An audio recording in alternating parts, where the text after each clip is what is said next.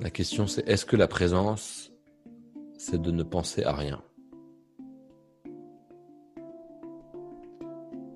Eh bien, je dirais non.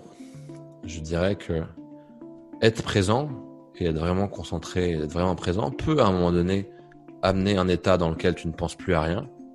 Mais la présence, c'est avant tout une forme de concentration où on accepte tout ce qui est dans l'instant présent en l'observant sans le juger.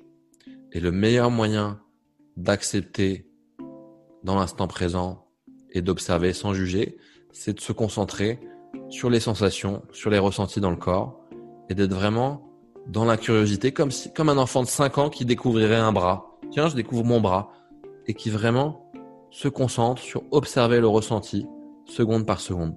Et en fait, le fait de faire ça, progressivement, ça, ça crée une intensité, ça canalise et ça fait qu'à un moment, toutes ces pensées qui circulent et qui continueront, toujours à circuler, elles perdent de leur intensité, elles perdent de, poids, de leur poids, et on arrive à être totalement présent, totalement concentré, malgré un flot de pensées hein, qui passe dans la tête.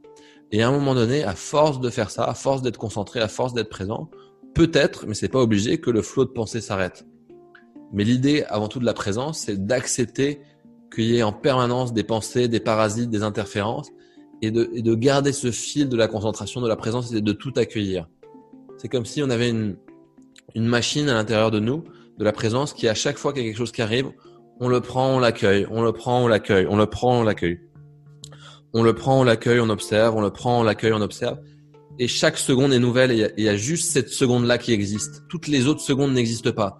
La seconde d'avant n'existe plus. La seconde d'après n'existe pas.